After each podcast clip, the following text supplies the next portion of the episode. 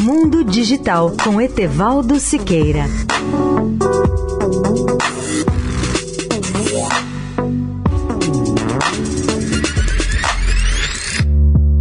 Olá, ouvintes da Eldorado. Por mais surpreendente que seja, as ações da Microsoft subiram ontem para um novo pico com o aumento da receita causada pelo trabalho de seus funcionários em casa.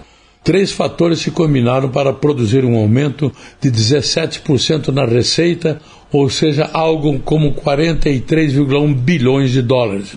Uma verdadeira explosão nas vendas dos PCs, o aumento da demanda por videogames e o aumento do uso de seus serviços em nuvem.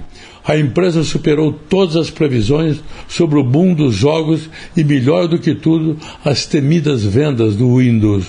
A alavancagem tripla impulsionada pela pandemia no último trimestre de 2020 elevou as receitas e lucros mais recentes da Microsoft muito acima das expectativas, de acordo com números divulgados nesta terça-feira.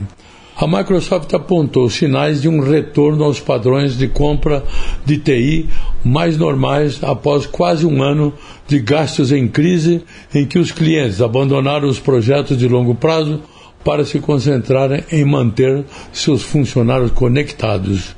Etevaldo Siqueira, especial para a Rádio Eldorado.